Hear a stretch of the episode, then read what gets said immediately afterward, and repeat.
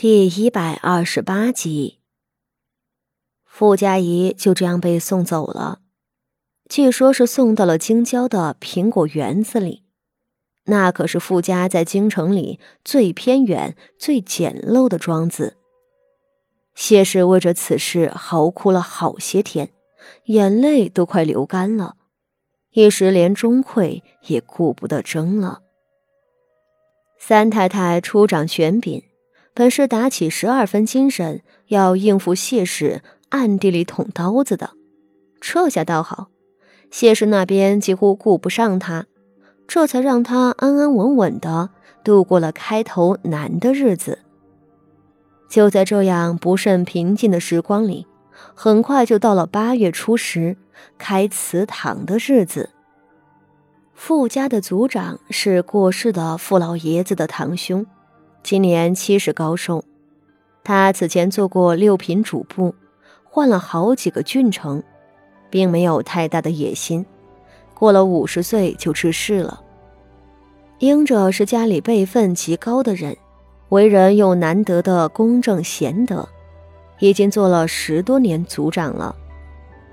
而傅家这个宗族里头，傅老太太这一家子算是族里最大的一棵树。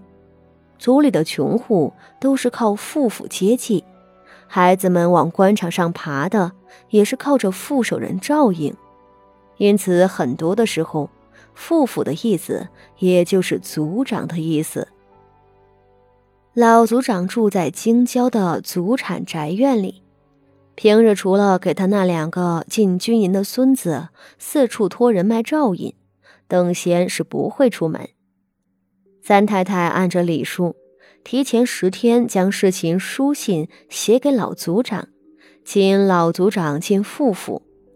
到了初五那日，又亲自坐马车随行去接老族长。老族长在用过早膳之后被接了过来。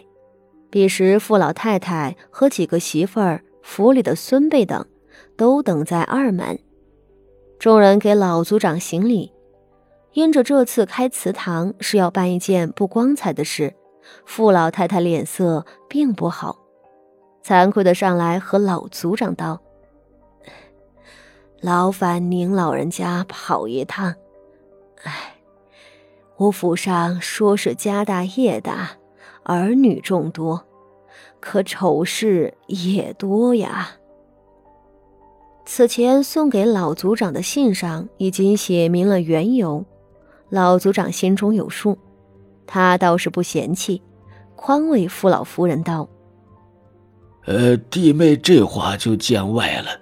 你家里那个八小姐啊，小小年纪知礼懂事，老夫都羡慕你有这样的孙女啊。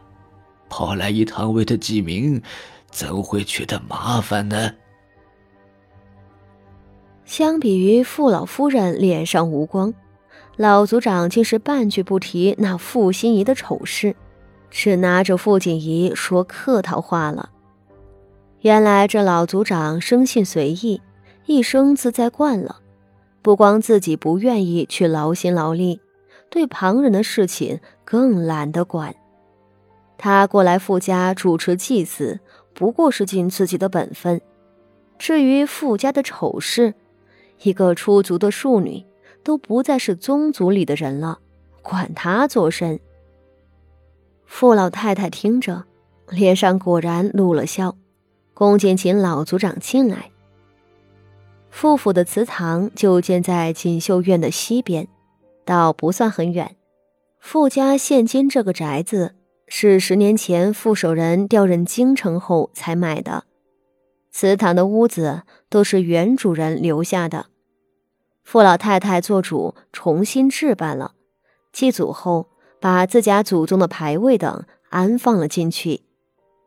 因着原主人家境不宽裕，这祠堂修建的很是简素，屋宇砖瓦都没有多余的装饰。傅守仁先头还想着要好生的修缮一番，傅老太太却瞧着正好，说自家是书香门第。祖上不喜欢奢侈，不如就这样吧。老族长也不是第一回过来了。他领众人进祠堂，将礼物打开，露出祖宗牌位，并一些安放重要物件的木柜子。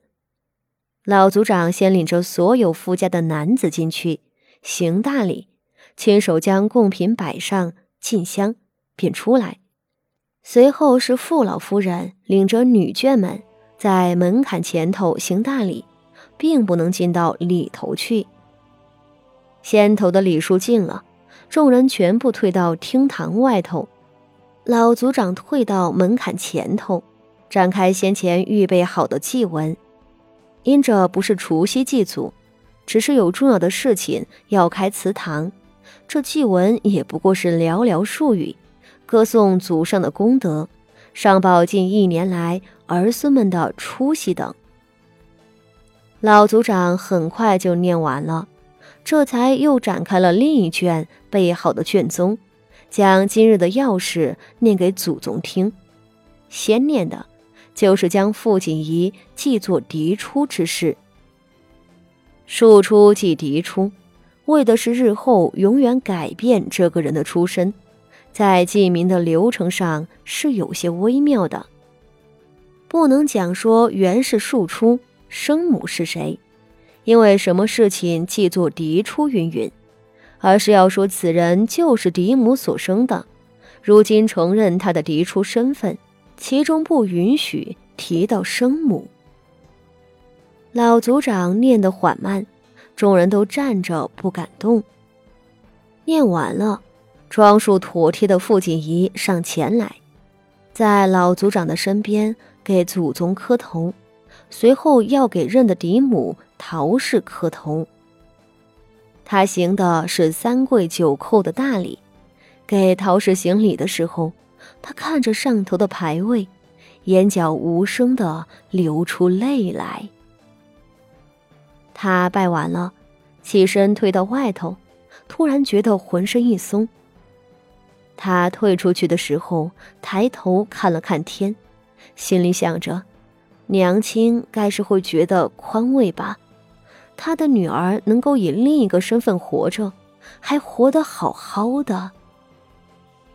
老族长没有多余的话，他亲自将牌位后头的柜子打开，从中取出了族谱，在嫡支的下头记下傅锦仪的名字。等他庄重的将族谱放回，这记名的礼数就成了。而紧随其后，就是为傅心怡出族。相比于前头记名时众人艳羡的神色，此时的出族却是令人惶恐畏惧的。很快，傅心怡被拖了过来，她穿着一身青色的粗布麻衣，下人的衣裳，手被捆在身后，头脸是今早上才新梳洗的。看着虽然是干净，但是那张脸是瘦骨如柴、憔悴万分的。四周姐妹们瞧着都吓了一跳。